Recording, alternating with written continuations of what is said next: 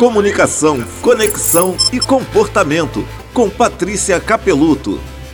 Sabe aquele colega que não sorri nem dá bom dia no trabalho? Aquela amiga que do nada te critica? Sabe a conhecida que explodiu com você? Sabe você, quando está todo trabalhado na raiva e é grosso com quem aparecer pela frente? Pois é, o que, que todos parecem ter em comum? Pessoas que não estão bem com elas mesmas tendem a descontar nos outros, provavelmente aqueles que estiverem mais próximos. O modo que elas têm de mostrar que está doendo nelas é descontando em quem estiver por perto. Então fique esperto. E se der, releve. Não pega o que não é seu. Pessoas em desequilíbrio com elas mesmas precisam apenas de duas coisas suas: empatia e limite. Quer aprender a se expressar melhor e cuidar das suas relações? Vem pro meu Instagram, Patrícia Capeluto, que eu te mostro.